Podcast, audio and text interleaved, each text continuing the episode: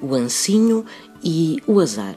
Qualquer pessoa que tenha inadvertidamente pisado a parte dos dentes virada para cima de um ancinho sabe que um ancinho pode não ser um instrumento muito simpático mas para além da experiência de levar com o cabo do ancinho na testa, que nada tem de superstição, há quem garanta que os ancinhos podem ainda trazer outros tipos de infortúnios. Diz-se que quem deixar cair um ancinho, enquanto junta feno, sofrerá grandes desgraças. E se o ancinho ficar com os dentes virados para cima, então as desgraças serão em igual número ao dos dentes do ancinho. Não deixar cair um ancinho, porque não há duas, sem três.